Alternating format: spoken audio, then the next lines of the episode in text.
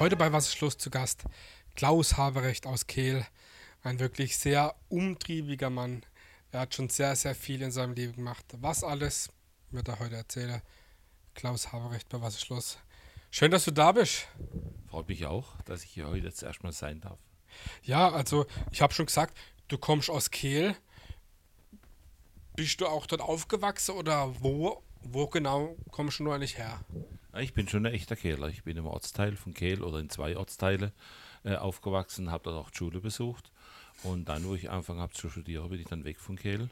Habe aber jetzt immer noch sehr starke Verbindungen, auf die wir gleich noch zu sprechen kommen. Genau, Verbindungen eigentlich äh, überall hin.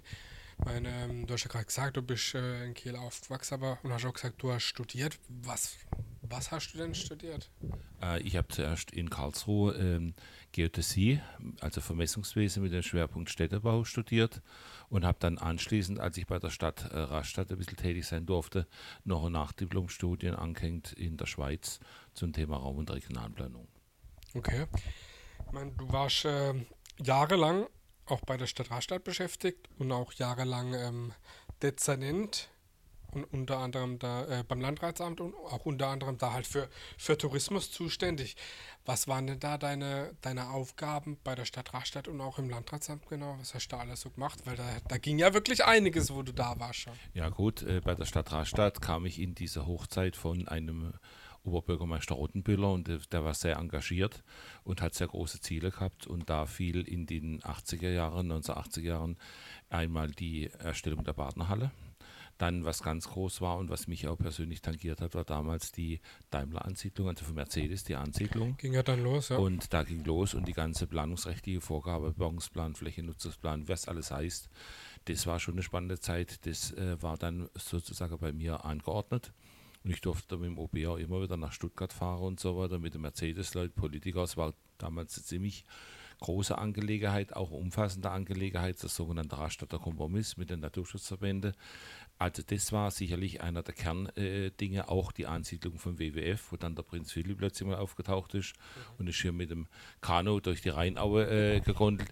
Das waren schon die herausragenden Dinge. Ich muss sagen, also die Zeit war sehr kurzweilig und da sind auch meine erste Beziehungen Richtung Elsass entstanden. Also da hat sich jetzt das ganze Bereich der grenzüberschreitenden Arbeit, auf die wir vielleicht auch noch zu sprechen kommen, hat sich hat da seinen Ursprung gehabt, weil der damalige OB hat gesagt, ich möchte mal badisch-elsässische Bürgermeistergespräche, organisieren mal, thematisch auch organisieren mal. Ja, und ich war halt immer so für auch für Sonderprojekte sehr stark zuständig. Habe damals auch dann Stadtmarketing mit ins Leben gerufen, mhm. initiiert. Damals gab es das noch gar nicht bei der Stadt und das sind auch alle solche Entwicklungen, äh, die irgendwo bei mir halt alle damals aufgelaufen sind, bis hin zur Gründung der Verkehrsgesellschaft äh, Rastatt, also ÖPNV. Damals gab es das nicht und da hat man probeweise so entsprechende ÖPNV-Geschichte organisiert, Anfang der 80er Jahre. Und da ist der Stadtverkehr Rastatt entstanden und später die Verkehrsgesellschaft. Also ich könnte noch sehr viel erzählen, man sieht es ja, aber das waren schon so die, die großen Impulse, die damals äh, einfach mir gar keine Zeit zum Atmen nachdenken gelassen haben, ja. sondern ich musste da marschieren. Meine, gerade auch so eine, so eine Ansiedlung von so einem großen Automobilunternehmer, das ist ja dann auch gerade was total Besonderes, weil das ja prägend bis zur jetzigen aktuellen Zeit ist, gerade was Arbeitsplätze und Struktur angeht oder auch klar Gewerbesteuer generell, weil ohne Mercedes wäre ja hier vieles in Rastatt oder auch in der Gegend nicht so, wie es jetzt wäre. Ah, das war schon der Leuchtturm, der gewerbliche Leuchtturm für Rastatt damals. Wir waren in Konkurrenz zu Bremen. Mercedes wollte Bremen als ein Standort oder Rastatt. Mhm. Und da mussten wir natürlich schon punkten, waren im Wettbewerb und wir haben gut gepunktet. Und was ich aber sagen wollte, was da ganz wichtig war, das unterschätzt man immer sowohl von der politischen Seite aus, OB, Rottebiller, als auch bei mir jetzt. Man konnte sich ein Netzwerk aufbauen. Also ich habe Beziehungen und Kontakte gekriegt, die hätte ich ja normalerweise schon nie gekriegt. Bis hoch in die höchste Etage zu Daimler und mhm. Mercedes, mhm. bis hin natürlich auch in der Staatssekretäre äh, bei, bei dem Ministerialdirigenten in Stuttgart. Und da hast du dir ein Netzwerk aufgebaut, wo du im anschließenden bis hin kannst. zu Dezernenten dann immer wieder nutzen konntest. Und das war das eigentliche profitabler, auch für mich als Person. Ich glaube auch für die Stadt Rastatt. Die Ja, hat klar. natürlich dann marketingtechnisch ganz anderen Stellewert gehabt, ist ja im Spiegel sogar gekommen und bei vielen anderen Rastatt Standard von Mercedes und so weiter. Und da guckt man halt zweimal hin. Und da kommt man dann wiederum mit Marketing solche Sachen wesentlich besser bespiele, was jetzt äh, Wehrgeschichtliches Museum, Schloss und andere Dinge äh, anbietet, weil da war dann sogar mal die Region der A-Klasse. Mir hat also mal Marketing-Aktivitäten gemacht, die aber dann Kaiser Region der A-Klasse, weil damals kam ja die. A-Klasse raus, wurde hier gebaut. War ja dann Äh, auch bekannt durch den Durch Elchtest den alles. Elchtest natürlich. Und dann äh, konnte mir natürlich diese Dinge wahnsinnig mit, mit Mercedes zusammen, mit, mit Daimler, da hat es damals Kaiser, war gerade der Wechsel, äh, war das dann immer wichtig, dass man jetzt dieses äh, Pfund natürlich noch mit reinbringen konnte. Gell? Und dann kam die Reihen auch noch dazu, vieles mehr. Also ich muss sagen, die, die Zeit war dermaßen spannend, auch lehrreich und du musst dich auch selber als Person natürlich weiterentwickeln, dass ich wirklich sage, das war einer so der Big Points, der Meilensteine jetzt in meinem beruflichen Leben. Gell? Ja, also sehr, sehr spannend auf jeden Fall. Mein, ähm, klar, während deiner beruflichen Zeit sowieso immer fähig gemacht und jetzt äh, als, als Pensionär auch immer noch sehr, sehr, sehr umtriebig. Was sagt denn, ähm, gibt es denn auch mal einen Tag, wo du nichts machst oder fragt dann deine Frau, ob du krank bist oder gibt es das auch mal, dass du sagst, okay, heute habe ich mal keinen Termin, keine Aufgabe, heute bin ich jetzt einfach mal nur daheim. Ja gut, das, das Pensionär, das, das Wort nehme ich sowieso nicht an den Mund oder auch Rentner.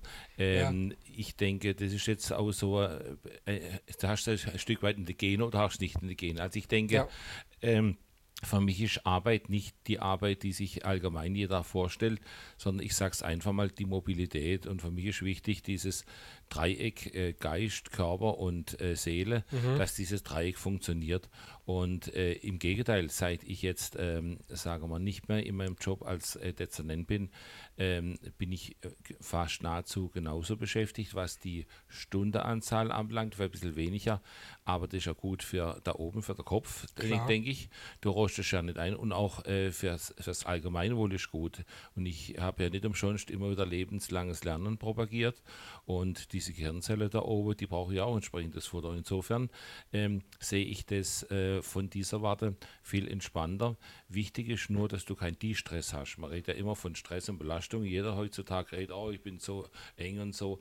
Ähm, man muss überlegen, ist die Belastung positiv? Das heißt, bringt dir das was? Machst du das mit Leidenschaft? Ja. Hast du auch einen Vorteil? Und ich kann mir auch am Abend mal vorstellen, sitze auch zu Hause, schreibe Konzeption für irgendwas und habe nebendran ein Glas Rotwein und entspanne mich dabei. Also ist für Fall. mich nicht die richtige Belastung, als wenn ich jetzt vielleicht irgendwas äh, anders mache, was mir nicht so von der Leidenschaft her liegt, beziehungsweise wo ich dann machen muss, also sprich äh, äh, Jahressteuerausgleich oder andere Dinge und so. Äh, da kann man dann wirklich von Arbeit und von Ja, die Stress ja, dann ja. reden. Und insofern ähm, denke ich, ist das wichtig. Und äh, ich habe mir natürlich auch, äh, gerade was das Private anbelangt, meiner Frau, sie hat auch ihre Hobbys, das ist gut so auch, Klar. dass du natürlich dann immer unterwegs bist, aber machen auch sehr viel gemeinsam, Mhm. weil ich nütze natürlich die Chance. Ich meine, meine Stärke ist, struktur, strukturiert zu arbeiten. Das heißt, wenn ich auf einen Termin mal irgendwo hingehe, auch am Wochenende oder hingehen muss, dann gehen wir zusammen im Verbund und dann machen wir anschließend auch noch was Privates. Mhm. Ja, das heißt, ich nutze, nutze es schon und insofern muss ich sagen, im Moment ist es ein bisschen viel, im Moment. Aber äh, ich möchte es nicht missen, dass ich jetzt auch in dieser Zeit, äh, sagen wir, die Leidenschaft noch habe, einige Dinge äh, zu machen und muss mir keinen Gedanke machen, äh, äh, was ich abends tue oder welches Fernsehprogramm Das wo und wann läuft und so. Also ich habe, glaube ich, in den letzten Wochen äh, relativ wenig, vielleicht mal eine kurze Nachrichtensendung angeschaut, schon nichts. Ich komme gar nicht dazu, weil ich viele andere habe, die mich aber interessieren. Gell? Und die auch kommen- weiterbringen. Genau, und die kommen halt von meiner früheren Tätigkeit. Klar. Wenn ich an die Entwicklungspolitik denke, wo ich in Asien war oder die Konzerte und was weiß ich was. Ich habe ja breite, f- gefächerte Geschichte. Du wirst mich nachher sicherlich noch das andere da zu befragen. Und insofern und so weiter, muss ich sagen, bin ich mit der Situation rundum zufrieden. Du bist außerdem Vorstand vom äh, Mittelstandsverband. Was macht dieser Verband oder worum kümmert er sich? Also ich, äh, ja, ich bin da nicht Vorstand, sondern Regionalbeauftragter. Okay, Die sind an mich herangekommen. Der Bundesverband der mittelständischen Wirtschaft ist das größte Unternehmen, was sich für Mittelständler einsetzt. Mhm. Und äh, die habe jetzt, ähm, sagen wir, ein Stück weit auf mich sind die herangetragen gekommen mit folgendem Anliegen, dass ich Sie natürlich hier unterstütze. Einmal bezüglich der Netzwerkarbeit, weil ich natürlich hier im Mittelbadischer Raum alles kenne und äh, dieser äh, Vereinigung übrigens über 400.000 Mitglieder, okay. über 400.000 Mitglieder und die haben sogenannte Regionalvertretung und die eine Region nennt sich Rhein-Neckar, Karlsruhe, Mittelbaden, Ordenau. So. Mhm. Und das Ganze abzudecken ist natürlich von Heidelberg aus sehr, sehr schwer. Mhm. Und da hat es natürlich auch jemand gesucht, der jetzt so ein bisschen Kontakte hat zu den Unternehmen. Die habe ich durch die Wirtschaftsregion Mittelwerk gehabt, durch meine andere Netzwerktätigkeit und äh, sind an mich herangetreten. Und ich habe natürlich da äh, gleich gesagt, okay, ich bin gern bereit, aber weniger in der Akquise, sondern mehr, dass ich Thema, äh, Themen äh, entsprechend problematisiert, Themen anspricht, die jetzt zum Beispiel sehr wichtig sind. Beispiel Mobilität ist jetzt so ein bisschen mein Hobby, Güterverkehr, jetzt diese ganze äh, Lieferkette-Diskussion, da der LKW von der, von der Straße, Schiene, das ganze Zeug. Und da mache ich sogenannte äh, Einzelveranstaltungen auch jetzt äh, zum, äh, in letzter Zeit auf dem Baden Airpark, wo ich das Thema Güterverkehr mit äh, namhaften Referenten dann mhm. entsprechend mhm. angedockt habe oder stehe auch zu anderen vor Investoren zur Verfügung und natürlich die Unternehmen berate in dem Bereich. Mhm. Auch bist du Vorstand vom Kehler FV. Mhm. Was sind da deine Aufgaben? Ja, also da äh, muss ich sagen, ich bin nicht Vorstand, bin Präsident seit 26, 27 Jahren. So, aber das ist, weder, das ist weder Abwertung noch Aufwertung. Ist das sondern, ähnlich, was ähnliches? Oder? Ja, ich bin halt da glücklicherweise, äh, bin ich, äh, also mich hat man angesprochen 1995 mhm. und da war die finanzielle Lage ein bisschen undurchsichtig beim Keller e.V. und dann habe ich gesagt, Vorstand mache ich nicht und dann haben sie gesagt, ja, aber sie wollen unbedingt, dass ich was mache. Dann habe ich ja. gesagt, okay. Und so ist der Präsidentenstuhl da entstanden. Okay. es gab noch keinen damals mhm. und den habe ich heute noch inne, gleichwohl heute der Präsident unserer Satzung natürlich auch äh, sehr viel Verantwortung hat und auch für die Grundziele äh, verantwortlich ist. Und ich muss und mache jetzt nebenher kommissarisch auch der Marketingvorstand. Wir mhm. haben also Präsident, drei Vorstände, einer davon ist Marketingvorstand, den mache ich jetzt auch noch hm, mit. Okay. Und da bin ich, äh, am Anfang war ich da auch sehr intensiv im operativen Geschäft drin, jetzt mehr im repräsentativen und im Grundzüge Strategieentwicklung. Wie wird der Verein geführt? Äh, wir sind ja ein relativ großer Verein mit fünf Abteilungen. Mhm. Ist nicht nur Fußball, ist Leichtathletik, Breitesport, Trendsport, habe ich zum Beispiel Capoeira, okay. äh, brasilianische Kampfkunst, haben wir da solche neue Abteilungen auch ein bisschen eingeführt, um auch die junge bisschen, die junge ja, Leute klar. ein bisschen bege zu begeistern. Also nicht noch einer Fußballverein. Und das ist auch äh, so ein Job, wo, wo ich immer sage, wenn du nicht schlecht machst, äh, hast du ihn gleich wieder los und wenn du nicht gut machst, dann kriegst du ihn nie wieder los. Das sind so die Grundsätze, wenn du so ein Verein grundsätzlich eine Vorstandstätigkeit oder Präsidententätigkeit machst, da gibt es nur zwei Wege. Entweder hast du ihn schnell wieder weg, sieht man ja oder bei vielen anderen, beim DFB zum Beispiel, oder du kriegst ihn nicht mehr weg. Ja, ja. ja, zum nächsten Posten kommen wir jetzt Schlag auf Schlag. Pamina Rheinpark, ne? Mhm. Da ja auch ähm, Vorstand oder ist das auch falsch? Na, da bin ich Geschäftsführer Vorstand. Geschäftsführer, okay. Vorstand. Das war ja auch ganz lustige Geschichte. Wie bin ich da dazugekommen? Ich habe vorhin von dem Oberbürgermeister Rotebüller gesprochen, mit seinen badisch-elsässischen Bürgermeistergespräche. Daraus hat sich entwickelt, man muss was mehr tun, dass die Leute sich mehr begegnen, dass man mehr miteinander macht über den Rhein hinweg, also ja. rheinübergreifend. Und äh, dann gab es Ende der 80er Jahre die Möglichkeit, eines, des Nutzung eines sogenannten Interreg-Programms. Bis dahin gab es kein Programm auf der EU-Seite, wo grenzüberschreitende Tätigkeiten gefördert mhm. hätte. Und da muss man aber sich bewerben und musste mit Projekten entsprechend auf sich aufmerksam machen. Und dann hat es geheißen, dann war es wieder bei mir, OB hat dann gesagt und sagt, da machen wir mit, unser Raumschaff, das muss laufen. Und dann habe ich natürlich ein Gutachter erstellen lassen und das Gutachter hat es bestätigt, was mir schon in der ersten Zeile so ein bisschen fokussiert gehabt habe, nämlich hier wäre das toll, wenn wir hier rein übergreifend äh, mit der Kommune zusammen äh, äh die, Themat die Thematik Naherholungstourismus ähm, äh, kulturelles Erbe, äh, die Rheinlandschaft, das Ganze irgendwann das bespielen würde. Und mhm. daraus ist entstanden eine Museumslandschaft, die jetzt Rheinpark heißt, mit inzwischen 14 thematischen Museen, mit zwei Naturschutzzentren, mit 78 Stationen am Wegesrande und mit vielen Veranstaltungen, die der Begegnung dienen. Ja. Und das Ganze ist dann auch in der Verein überführt worden, weil dann haben sie mich alle angeguckt und gesagt, was machen wir jetzt? Dann haben wir gesagt, da müssen wir halt schon das richtig konstruieren und da haben wir jetzt einen Verein gegründet. Das heißt, äh, jetzt, das war schon auch schon 25 Jahre her. Und dieser Verein Äh, der wird finanziert von den ganzen Gebietskörperschaften, 31, das sind Landkreise, das sind die Kommunen, die angrenzende. Der Rheinberg, der geht ja bis vor den Toren von Straßburg, Herlesheim, mhm. runter bis Richtung Germersheim und auf der linken und rechten Seite jeweils 10 Kilometer vom Rhein entlang. Äh, also immerhin 1000 Quadratmeter, 1000 Quadratkilometer groß, ja, 1000 Quadratkilometer groß, also größer als der Landkreis Rastatt zum Beispiel. Ja. Äh, und ähm, wir tun jetzt halt Projekte hier initiieren mit Machers Marketing. Äh, wir tun äh, Begegnungen initiieren, umsetzen und bedienen uns natürlich sogenannter Rheinpark-Guides, die wir ausgebildet haben. Und das ist ein tolles Projekt, insbesondere wenn man denkt, dass ich nur noch eine Person habe, die das hauptberuflich macht als ja. Geschäftsführerin, die Frau Sitter. Ja. Und äh, äh, das habe ich auch nicht gedacht, da dass ich das mal so, viel, dass da ich so entwickelt, ja, ja. Und äh, das ist jetzt auch so ein Punkt, äh, das läuft jetzt so. Und das Schöne ist natürlich hier, du machst alles paritätisch, alles ist deutsch-französisch. Im Vorstand sind wir genau fünf Franzosen, fünf mhm. Deutsche.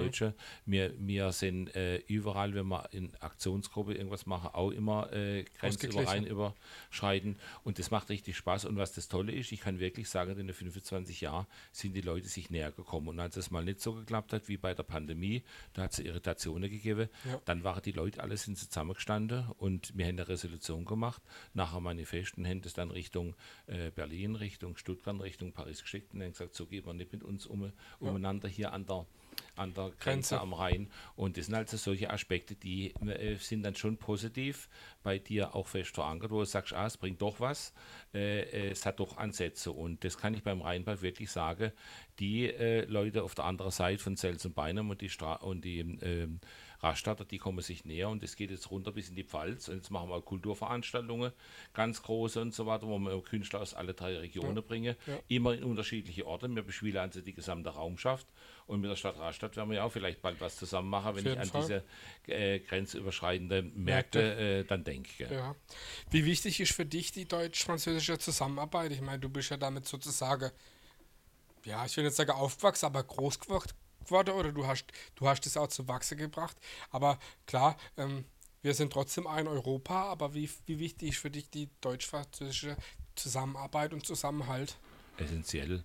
Also das ist ganz wichtig. Ich denke, ich würde sogar ein bisschen ausdehnen. Also ich bezeichne mich ja grundsätzlich schon als Grenzgänger. Und wie du jetzt gerade gesagt hast, ja. war es ja bei mir so, dass ich äh, in einer Grenzstadt aufgewachsen bin. Also wo ich geboren worden bin, ist noch ein Zaun durch Mitte durch Kehl durchgegangen, mhm. französisch, und das andere war deutsch. Und äh, äh, ich konnte das Ganze hautnah sozusagen immer wieder erleben. Mein Vater ist mit mir, wir sind fast wöchentlich, waren wir in Straßburg und äh, im Nachhinein äh, hat es, war das schon die Grundlage für meine Tätigkeit, nicht nur hier im grenzüberschreitenden Bereich, sondern im europäischen Kontext. Ich gehe sogar weiter. Ich wäre nie in die Entwicklungspolitik gegangen, wenn nicht hier die Ursprünge gewesen wäre. Und insofern ist das für mich überhaupt gar keine Frage mehr, weil ich, ich denke global und handle regional. Ja. Und, und, und, dadurch, und da gehört natürlich das automatisch dazu, das ganz wichtig. hat das Geld überall. Und das sind so Punkte, wo sich viele selber mal hinter die Köpfe schreiben sollten, weil das ist so äh, Sache für mich, wo ich mich sehr schwer tue mit dem äh, ganz national ausgerichteten und immer denke, so, ich lebe auf einer Insel und kann alles selber regeln. Das geht nicht mehr. Die Zeit hat sich so entwickelt und es ist halt so und dieses interkulturelle Bespielen auf alle Ebenen äh, ist die, eine Grundaufgabe. Sonst kannst du auch die großen Probleme, sei es Klimawandel oder anders, kannst du gar nicht lösen. Wenn jeder auf seiner Insel lebt, dann du da vor sich hin, hast du keine Chance, um mhm. die Frage äh, so ein bisschen allgemeiner zu beantworten. Ja, ja. Nur gemeinsam geht's. Ich meine, du hast auch schon angedeutet gehabt, du hast sehr viel auch für äh, Entwicklungshilfe geleistet. Warst mal äh, sehr viel auch im Ausland für das Projekt Brot für die Welt, habe ich äh, gehört gehabt. Erzähl mal da ein bisschen was dazu. Ja, das war auch ganz wieder lustig. Da sieht man, wie so, wie so Entwicklung beim Menschen gehen kann. Äh, ich äh, war äh, angefangen in einer Jungschar in einer Kirche, war dort Mitglied, bin dann plötzlich dann aufgestiegen, war dann Mitarbeiter vom Jugendleiter, war dann Jugendleiter, war dann plötzlich im, im Stadtjugendring Vorsitzender mhm. Äh, als evangelische Jugend noch und im Rahmen von dem habe ich Freizeit äh, äh, Leitungen durchgeführt. Da war ich zwischen äh, 19 und 25 während der Studiezeit war das hauptsächlich und habe in dem Zusammenhang äh, schon damals äh, versucht, äh, an Aktionen teilzunehmen, äh, Ja. Aktionen zu machen. Und eine Aktion war die Winteraktion Brot für die Welt. Äh, so. Und da haben wir entsprechende Aktionen durchgeführt und daraus hat sich ein dritter Weltarbeitskreis entwickelt damals mit Belade, wo auch Pro Projekte verkauft habe. Und da habe ich Kontakte wieder gekriegt zur Geber und zu anderen. Und bei Bro- und Brot für die Welt ist dann auf mich zugekommen und gesagt, okay, der ist engagiert, äh, kannst du nicht bei mir in der Unterausschuss äh, Öffentlichkeitsarbeit und Presse gehen. Und da war ich plötzlich da drin gesessen, bin in Stuttgart gewesen und dazu gehört natürlich, dass man auch Projekte besucht äh, äh, und dort natürlich auch mal mitarbeitet, beziehungsweise sich dann schaut, was passiert mit dieser Projektförderung, wie nachhaltig ist das, wie, wie evaluierst du das Ganze. Und da habe ich dann meine erste Reise gemacht nach Sri Lanka 1977, dann Indien, Malaysia, Indonesien, Simbabwe und Wow. viele andere. Und da sind auch dann wieder Folgeprojekte entstanden, Mhm. teilweise immer noch in meiner Funktion als ähm, Mitglied in diesem äh, Unterausschuss Öffentlichkeitsarbeit, dann später aber als Dritter Welt und dann habe ich selber entwicklungspolitische Studiereise durchgeführt. Habe also selber mir 12, 15 Leute genommen als Multiplikatoren, das waren Leute von äh, Dritte Weltläden oder von, von anderen und die sind dann mit mir da runtergereist, da habe ich mal eine Rundfahrt gemacht in, in Sri Lanka, Rundreise und so, habe ich alles selber organisiert, Wow. damals mit der Arbeitsgemeinschaft Evangelische Jugend, mit der Evangelischen Landeskirche zusammen. Und so sind die Kontakte so weit entstanden, dass ich dann kontinuierlich gereist bin. Gell? Und ich habe hab heute noch Kontakte nach Sri Lanka und werde jetzt wahrscheinlich wieder, jetzt ist gerade wieder Not, da ja eine faste Hungersnot dort, werde ich wahrscheinlich jetzt ähm, über den Winter nochmal hinreisen, weil da unterstützen wir noch ein paar kleinere Projekte Ja. und es läuft. Und gerade dieses interkulturelle Lernen, das hat mir im Prinzip so wahnsinnig viel gebracht, weil diese ganzen äh, Dinge, die hell haben mir auch in meinem Job geholfen. Als. Dezernent Natürlich. und als anderer, weil du hast einen ganz anderen Blickwinkel, weil du kriegst natürlich dann, ich meine, äh, andere Situationen mit von anderen Ländern und die kannst du wieder einbespielen, wenn du natürlich offen bist für Mhm. Ja, die ganze ja, Geschichte. ja. Das heißt, ich habe wahnsinnig von diesem, von diesem breit angelegten Engagement in den Immer verschiedenen. Bereichen Sport, äh, grenzüberschreitend, dritte Welt, was wir alles jetzt schon angesprochen haben, äh, hab, konnte ich alles Input geben in meine eigentliche Arbeit, umgekehrt aber genauso. Ja. Und das hat mir natürlich äh, mir am meisten gebracht. Also ich muss sagen, ich bin da richtig gewachsen, sukzessive an dieser Geschichte, äh, ohne dass ich so richtig gemerkt habe. Das, und das war einfach so Es ging halt nebenher wahrscheinlich. Ne? Glaubst du, dass, ich sage jetzt mal wir, weil wir wohnen ja in der Grenzregion, glaubst du, Leute, die in der Grenzregion oder in einer Grenzregion wohnen, die fühlen sich mehr als Europäer, wie Leute, die jetzt zum Beispiel in Mitteldeutschland wohnen? Weil sie einfach mehr konfrontiert sind mit, mit anderen äh, Ländern, Kulturen oder ja. Es kommt darauf an, wie die Grenzregionen oder die Grenzregionen in sich arbeiten. Also wir können jetzt bei uns, wenn man der Oberrheingrabe nimmt, hast du ja einmal geschichtlich gesehen schon sowieso immer eine Nord-Süd-Bewegung gehabt. Ob das Römer war, Kälte oder andere, die sind ja immer hier durchmarschiert. Topografisch bedingt war unsere Oberrheingrabe schon immer, äh, ich sage jetzt mal, wechselseitige Beziehungen ausgesetzt, was natürlich der Vorteil gehabt hat, dass dich laufend ähm, offener hast du mit der Sache auseinandersetzen. Ob du jetzt dagegen warst, ob das gut war oder nicht, spielt keine Rolle. Ja. In ein hinteres Schwarzwaldtal oder in irgendjemand, äh, dass ich das werden möchte, oder in der Bayerische Wald, Kommen dir sie- nicht so sie- einfach. sind jetzt die damals nicht gekommen. Ja, klar. Und äh, gerade dieser Raumschaft hier mit den wechselseitig politischen Situationen, wie oft war es Elsass-Deutsch und dann wieder Französisch, Auch viel wieder durch Deutsch, Flößerei dann früher. Dann, Ne? dann die ganze Flößerei, die Holländer, Niederländer. Das heißt, das hat schon immer ein Stück weit zu uns dazugehört, sich mit dem auseinandersetzen zu müssen. Mhm. Und ich denke, wenn man auch geschichtlich das sieht, äh, denke ich, ist der Partner ja nicht der Urpartner. Äh, Ich denke, da war schon immer, äh, sagen wir mal, eine, Offen. eine sehr offene Geschichte. Ja. Und das vermute, also das merke ich schon, das ist hier mehr ausgeprägt als in anderen Landesteilen. Meine Frau kommt aus dem Schwäbischen aus Heiderbach, wie gesagt, ich möchte das gar nicht werden, aber, es ist, aber die tun sich natürlich, sagen wir jetzt auch bei der Flüchtlingsdiskussion oder bei vielen anderen ein Stück weit schon schwerer, weil äh, das ist ja jetzt erstmal jetzt bei ihnen fast neues, neues Gebiet. Viele wären erst mit der Sache konfrontiert, während bei uns hat schon immer dazugehört.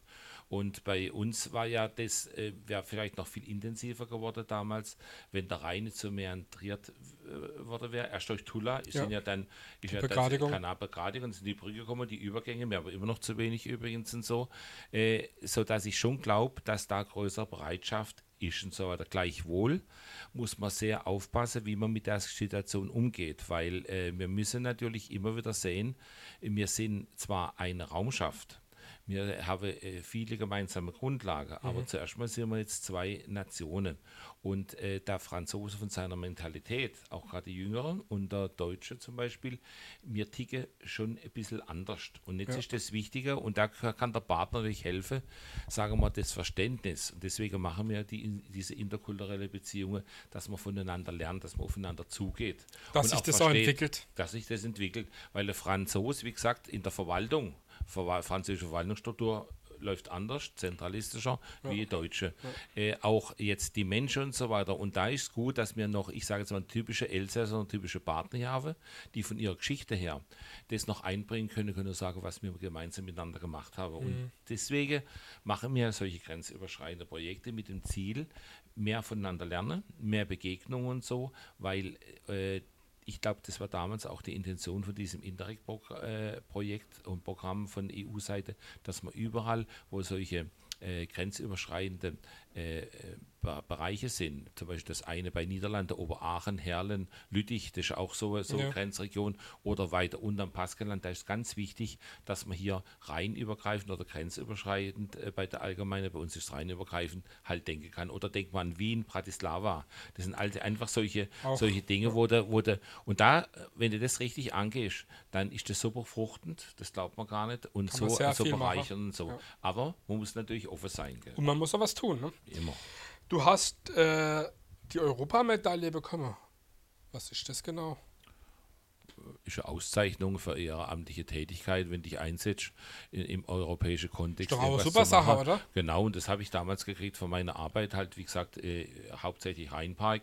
Ich habe, war ja damals aber auch zehn Jahre lang Präsident von der grenzüberschreitenden Jugendkulturwerkstatt mhm. äh, Kehl Straßburg. Das war ein tolles Projekt. Äh, da hat man also am, am, am ehemaligen Zollhof, wo sie also früher äh, Abfertigungen von LKWs gemacht haben, wo der Zöllner deine Dinger kontrolliert hat. Ja. Da haben wir dann anschließend eine grenzüberschreitende Jugendkulturwerkstatt gemacht, hauptamtlich mit drei Hauptamtliche, habe da Hip-Hop-Festivals äh, gemacht, habe Tandem-Sprachkurse angeboten, habe Actions, Paintings gemacht, also alles grenzüberschreitend grenzüberschreitend, ähm, grenzüberschreitende Tauschbörse.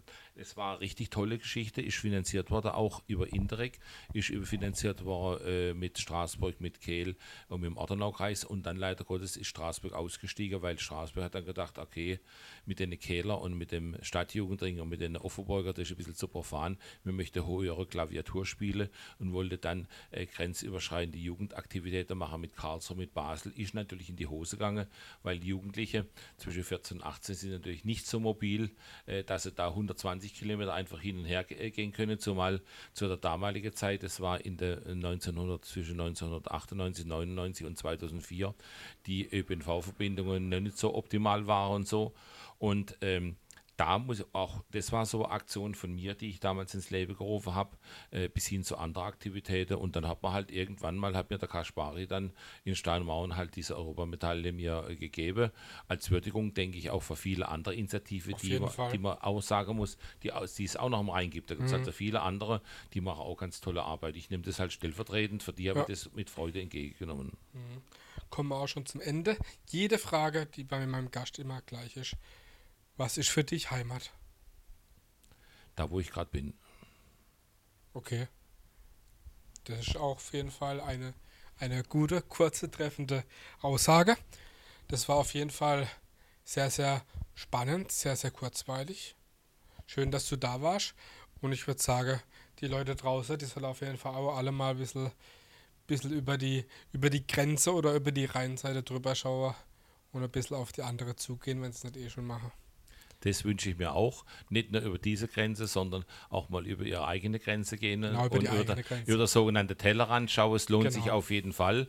Und Engagement, dann darf ich auch sagen, lohnt sich immer. Nur gezielt und überlege, was für einen passt, dann ist das immer richtig. Sich nicht unbedingt an mir orientieren müssen, weil äh, das muss man auch nicht unbedingt. Aber mir hat es auch Spaß gemacht. Danke für das kurzweilige Gespräch. Ja. Und ich hoffe, ich konnte ein paar Sachen aus meinem Leben so rüberbringen. Und jetzt versteht man vielleicht mehr, warum der immer durch die Gegend saust und nicht auf nur Fall. auf dem Sofa liegt. Gell? Auf jeden Fall. Das war Klaus Haberecht aus Kehl sehr, sehr umtriebiger Mensch. Danke, dass du da warst. Ciao.